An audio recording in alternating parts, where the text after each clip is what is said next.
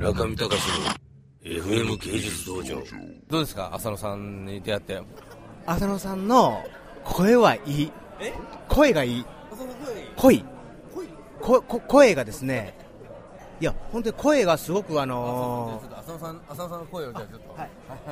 声がすごくあのいいんですよちょっとやってくださいよ浅野さんちょっと真似してください声えー、おはようスパンクですかこれ。ギャグギャグですかやっぱり。声がもうおはようスパンクっていう感じで。どどういうことですかそれ。なんかすごくね、ええ。耳にカーンとこう脳まで来るんですよね。じゃあちょっと広瀬君これはい。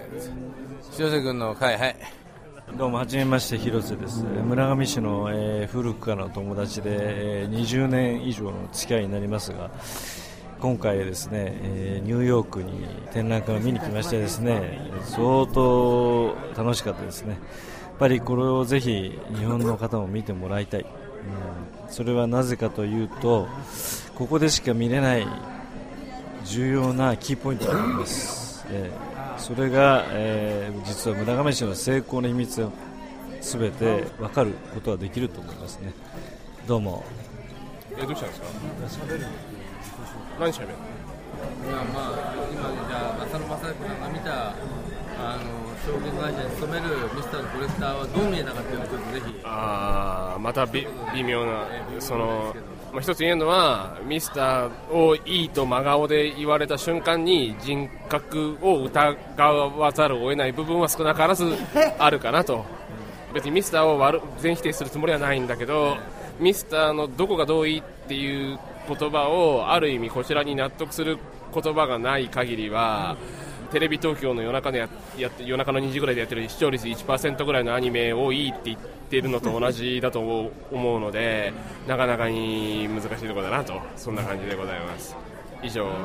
from NYC 今浅野正彦さんがね言いましたけど理論的に説明しなきゃいけないと。で理論的に説明した